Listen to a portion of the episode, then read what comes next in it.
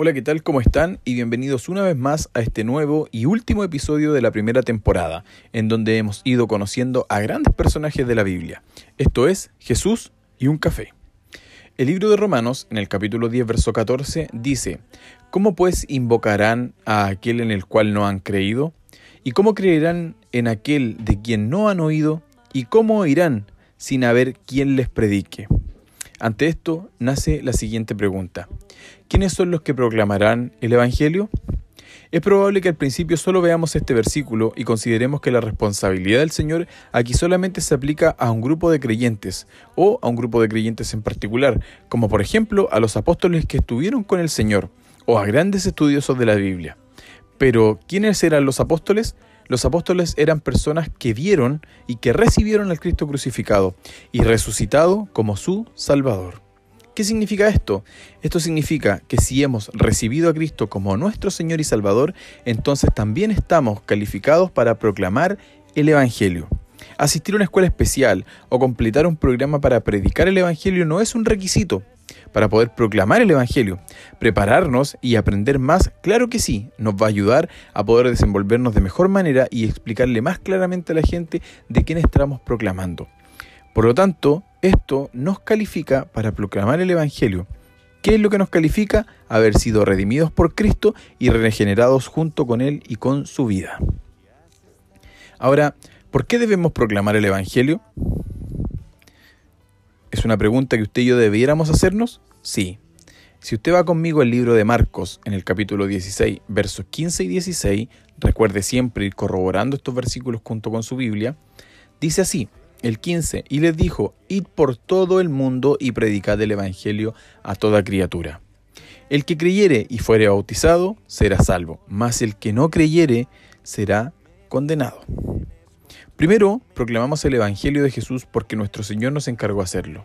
Somos bendecidos cuando no nos resistimos o tenemos discrepancias acerca del encargo que nos hizo el Señor, sino que respondemos en fe, sí Señor, Deseo tomar este encargo seriamente y obedecerte. Hazme uno para proclamarte y para proclamar tu evangelio a todas las personas que están junto a mí, alrededor mío o que necesitan oír de tu palabra. Esta es la razón más importante.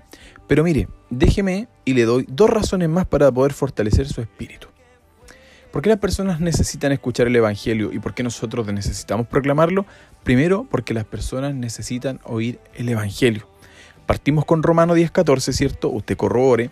En el 14 dice, ¿cómo pues invocarán a aquel en el cual no han creído? ¿Cómo creerán en aquel de quien no han oído? ¿Y cómo oirán sin haber quien les predique? Proclamar el Evangelio para que las personas lo escuchen, lo conozcan y crean en Él como su Salvador como la persona que murió por cada uno de nosotros y que resucitó de entre los muertos para darnos vida y vida eterna. Ninguno de nosotros es creyente desde la cuna o del nacimiento. Cada uno de nosotros es un creyente en Cristo Jesús y disfruta de la salvación de Dios debido a que alguien primeramente nos proclamó la buena nueva, la buena noticia de salvación. Piensa hermano en su vida, si nadie le hubiese proclamado el Evangelio de Jesucristo, ¿qué sería de nosotros? Todos conocemos a alguien que necesita escuchar este mensaje de salvación. Quizás sea alguien con quien usted trabaja, nuestro vecino o nuestro amigo. Las personas se sienten heridas por dentro, se sienten perdidas y vacías. Ellos anhelan saber el propósito de su existencia. Les debemos el Evangelio. Ellos necesitan escuchar acerca del Salvador, que no nos ama, que nos ama a fin de que puedan creer y como Él un día, nosotros también podamos creer. Esta es la razón por la cual debemos obedecer el encargo solemne del Señor de proclamar el Evangelio de nuestro Señor Jesucristo. La primera razón espiritual es porque las personas entonces necesitan escuchar del Evangelio. Segundo, necesitamos vivir a nuestro Señor Jesucristo. Como escucho bien, necesitamos vivir a nuestro Señor Jesucristo. Para estar espiritualmente saludables es necesario que pasemos tiempo diariamente con el Señor Jesús, pero es igual de necesario compartir a Cristo con los demás. Cuando no lo hacemos, sentimos como que algo nos falta.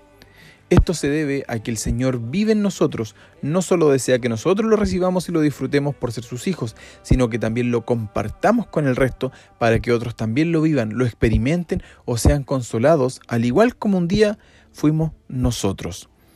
Entre más recibimos y disfrutamos y compartimos de nuestro Señor, de nuestro Señor, espontáneamente más desearemos hablar a las personas y decirles acerca del Cristo que apreciamos y disfrutamos. Por otro lado, mientras más le decimos a las personas acerca de Cristo, experimentamos ser llenos de Él. Y esto es lo que Dios quiere que experimentemos y que experimenten también el resto de las personas. Si nos quedamos con un evangelio mezquino solo para nosotros, estaremos fallando en la misión más importante que nos fue encomendada, de predicar y proclamar, y proclamar el buen evangelio de nuestro Señor Jesús. Estas son las dos razones por qué nosotros debemos proclamar la buena nueva. Primero, porque necesitamos, porque las personas necesitan escuchar y segundo, porque usted y yo necesitamos vivir un evangelio como el de nuestro Señor Jesucristo. Confiar en la oración y en el evangelio. Por supuesto, la oración debe acompañar nuestro proclamar día tras día. Debemos orar por la salvación de las personas, por personas específicas que necesitan salvación, que el Señor ha puesto en nuestros corazones para que oremos, que nos han pedido y nos han solicitado oración, por ello debemos estar orando. Debemos ser canales de bendición para que los que necesitan hoy en día a Jesús y a Dios en su vida, entonces Dios se manifieste. Por eso, por medio de la oración, también podemos ser nosotros limpiados de todos nuestros pecados, porque recordemos que seguimos siendo pecadores y que día tras día necesitamos ser justificados ante el Padre, con el fin de ser canales transparentes para que el Señor fluya a los demás por medio de nosotros, si esa es su voluntad. La palabra del Evangelio es poderosa Pablo lo dijo en el libro de Romanos, si usted va a Romanos 1.16, dice, porque no me avergüenzo del Evangelio, porque es poder de Dios para salvación a todo aquel que cree, al judío primeramente y también al griego. Pablo nos muestra que el Evangelio es poder de Dios para salvación. ¿Y quiénes deben ser salvados? Todos aquellos que se encuentran perdidos y reconocen la necesidad de ser rescatados. Proclamar a fin de rescatar al perdido, si profundizamos en la situación actual del mundo, enfrentados a pandemias, discordia entre países, hambre, muerte y necesidad, a diario nos daremos cuenta de cuán urgente y necesaria es nuestra oración, como también predicar el Evangelio, para ser la luz y la sal de este mundo. Nunca dejemos de llevar el Evangelio a las naciones, porque siempre será una necesidad.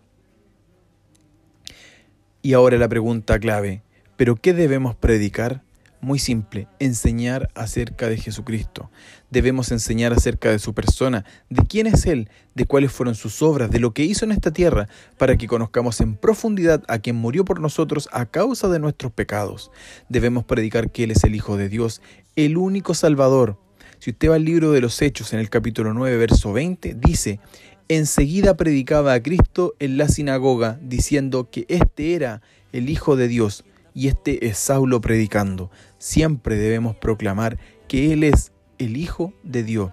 Debemos predicar, debemos proclamar de su muerte, su significado, su importancia, la eficiencia para vencer al pecado y que era necesario que Él padeciera a causa de nuestras iniquidades. Y por supuesto, si predicamos de su muerte, también tenemos la obligación de predicar de su resurrección. Debemos predicar que Él vive y porque Él vive, yo viviré mañana. El Evangelio de Juan, en el capítulo 14, versos 18 y 19, nos dice, No os dejaré huérfanos, vendré a vosotros, todavía un poco. Y el mundo no me verá más, pero vosotros me veréis, porque yo vivo, vosotros también viviréis. Es una promesa de parte del Señor Jesús para nuestras vidas. Estas son las cosas que debemos predicar en el amor de nuestro Señor Jesucristo. Recuerde que no somos llamados a condenar ni a juzgar a los demás, sino a predicar la buena nueva y siempre en la verdad de la palabra de Dios. Para finalizar, lo invito a buscar en su Biblia en el libro de Romanos nuevamente, capítulo 10, versos 9 y 10 y lea conmigo. Porque si confesares con tu boca que Jesús es el Señor y creyeres en tu corazón que Dios le levantó de entre los muertos, serás salvo, porque con el corazón se cree para justicia, pero con la boca se confiesa para salvación. Hermanos, que Dios sea con cada uno de nosotros y que estas enseñanzas nos guíen para ser cada día más como nuestro Señor Jesús. Saludos y bendiciones. Esto es Jesús y un café.